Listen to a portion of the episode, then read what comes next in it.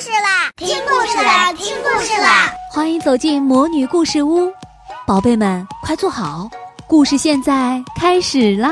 魔女故事屋，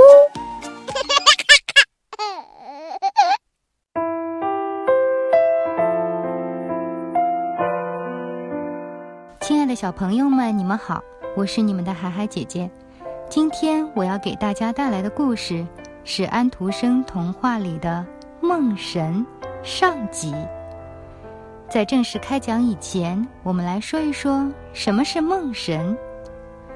梦神呢，是丹麦小孩子的一个好朋友，谁都认识他。他的名字叫做奥列·路却埃。奥列是丹麦人常用的名字，路却埃在丹麦文里意思是。闭起眼睛。那接下来我们就要开始正式讲故事啦。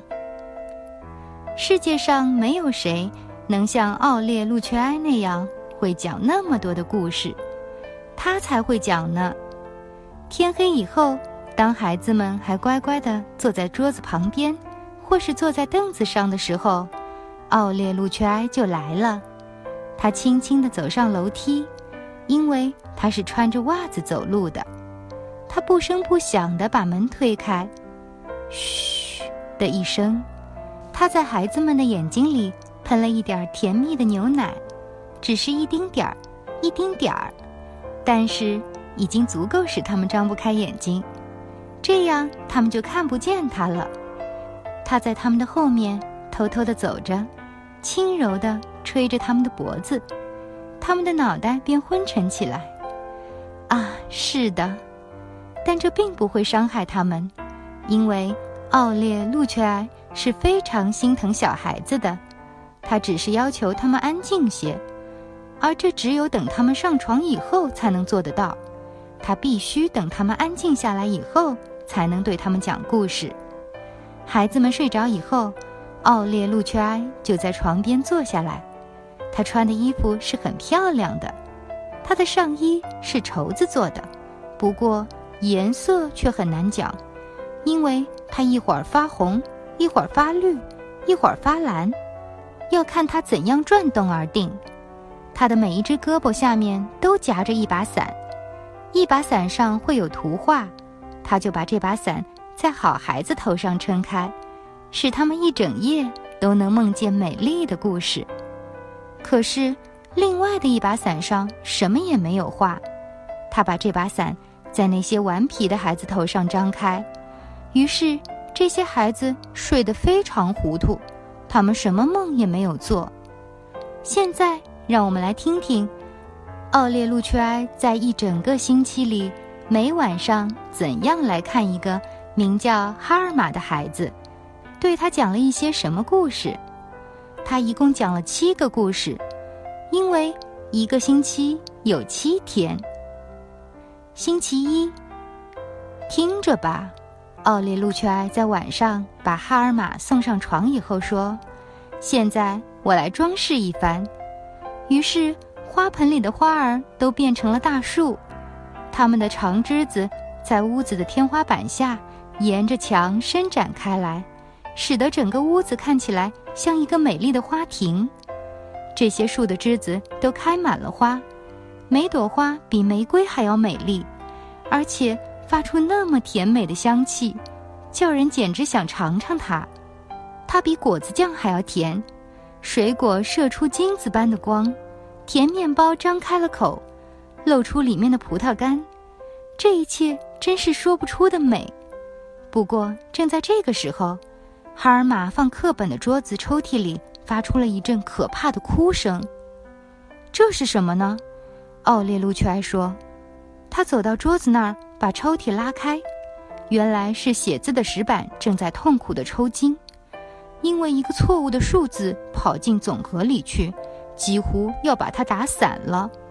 写石板用的粉笔在系住它的那根细绳上蹦蹦跳跳，就像一只小狗。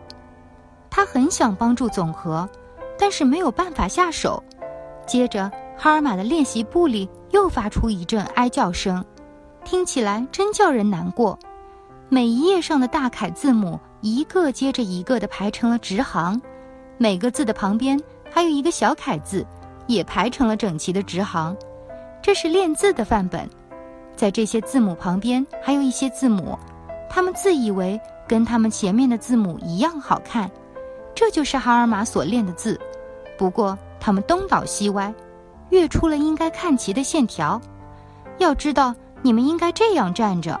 练习范本说：“请看，像这样略微斜一点儿，轻松的一转。”啊，我们倒很愿意这样做呢。哈尔玛写的字母说：“不过我们做不到呀，我们的身体不太好。那么你们得吃点药才成。”奥列路却埃说：“哦，那可不行！”他们叫起来，马上直直地站起来，叫人看得非常舒服。现在我们不能讲什么故事了，奥列路却埃说：“我现在得叫他们操练一下，一、二、一、二。”他这样操练着字母，他们站得非常整齐，非常健康，跟任何范本一样。不过，等到奥列路恰走了，哈尔玛早晨起来看他们的时候，他们仍然像以前那样显得愁眉苦脸。星期二，哈尔玛上了床以后，奥列路却埃就在房间里所有的家具上，轻轻地喷了一口富有魔力的奶。于是，每一件家具就开始弹起自己来，只有那只痰盂独个站着一声不响。他有点生气，觉得大家都太爱虚荣，只顾着弹自己，想着自己，一点儿也不考虑到他谦虚地站在墙角边，让大家在他身上吐痰。在一个衣柜顶上顶着一幅大图画，这画嵌在镀金的框架里。这是一幅风景画，人们可以在画上看到一棵很高的杏树，草里长出来的花朵，一个大湖和跟它连着的一条河。这条河环绕大树林，沿着许多宫殿，一直流向大海。奥列路却埃在画上喷了一口富有魔力的奶，于是里面的雀子便开始唱起歌来，树枝开始摇动起来。云块儿也飞行起来了，人们可以看到它的影子在风景上掠过去。现在，奥列路却埃把小哈尔玛抱到框架上去，哈尔玛把自己的脚伸进画里，一直伸到那些长得很高的草里去。于是，他就站在那儿，太阳穿过树枝照到他身上，他跑到湖边，坐上停在那儿的一条小船上，这条小船。涂着红白两种颜色，它的帆发出银色的光。六只头上戴着金冠、额上镶着一颗发光的蓝星的天鹅，拉着这条船，穿过青翠的森林。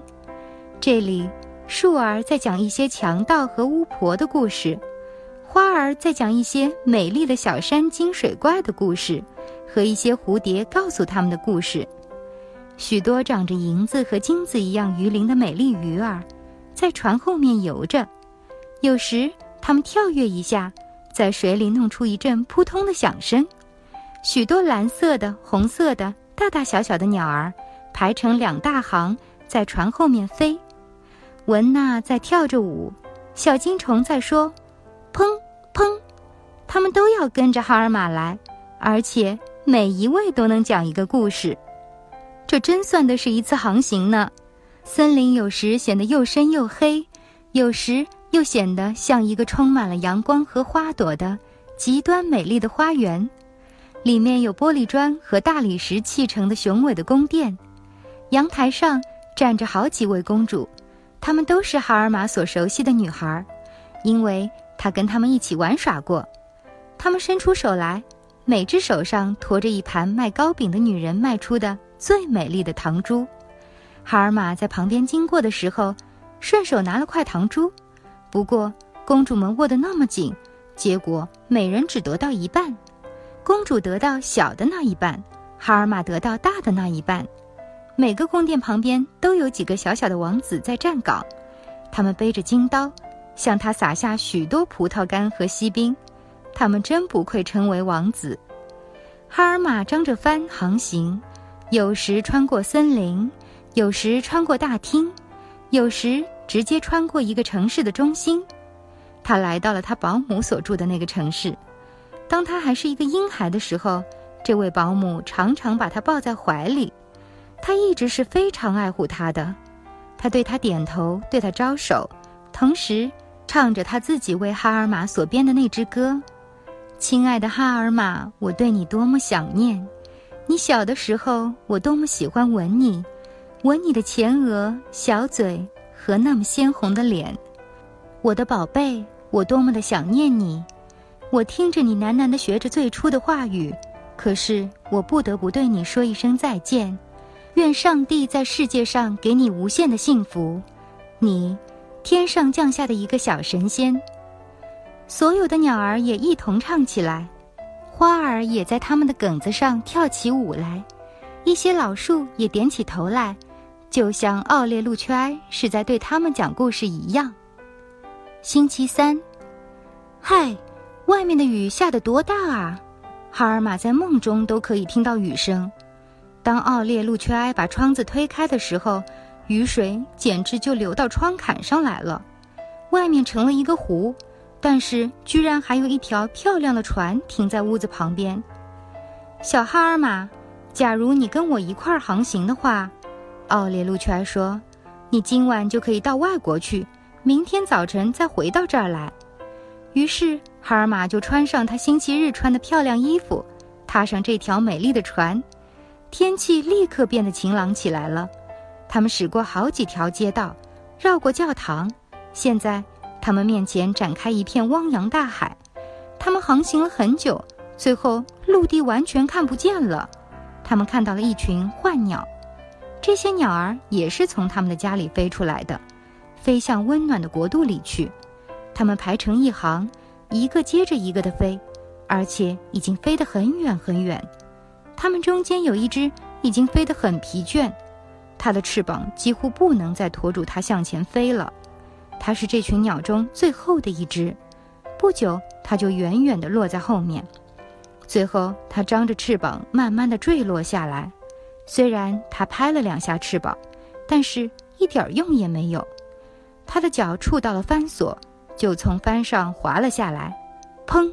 它落到了甲板上。船上的示意把它捉住，放在鸡屋里，跟鸡鸭关在一起。这只可怜的坏鸟在他们中间只是垂头丧气。你们看看这个家伙，母鸡们齐声说。于是那只雄鸡就装模作样的摆出一副架子，问坏鸟是从哪里来的。鸭子们彼此挤着后退了几步，叫呀叫呀。幻鸟告诉他们一些炎热的非洲金字塔和在沙漠上跑起来像野马似的鸵鸟的故事。不过。鸭子们完全不懂得他讲的是什么东西，所以他们又彼此挤了几下。我们有一致的意见，那就是说他是一个傻瓜。是的，他的确是很傻。雄鸡说，咯咯地叫起来。幻鸟就一声不响，思念着他的非洲。你的那双腿瘦得可爱。雄鸡说，请问你，它们值多少钱一亚伦？嘎嘎嘎。所有的鸭子都讥笑起来，不过坏鸟装作没有听见。你也可以一起来笑一阵子呀，雄鸡对他说。这话说得很风趣，难道你觉得这话太下流了不成？嗨嗨，他不是一个什么博学多才的家伙，我们还是自己来说笑一番吧。于是他们都咕咕地叫起来，鸭子也嘎嘎地闹起来，呱呱呱呱。他们自己以为幽默得很。简直不成样子。哈尔玛走到鸡屋那儿去，把后门打开，喊了一声“坏鸟”，坏鸟朝着他跳到甲板上来。现在他算是得着休息了，他好像在向哈尔玛点头表示谢意。一会儿，他展开他的双翼，向温暖的国度飞去了。不过，母鸡还在咕咕地叫着，鸭子在嘎嘎地闹着，雄鸡的脸。涨得通红。明天我要拿你们来做汤吃，哈尔玛说。接着他就醒了，发现自己仍然躺在小床上。奥列路缺埃这天晚上为他布置的航行真是奇妙极了。好了，亲爱的小朋友们，今天我们的故事就讲到这里，我们下次再见。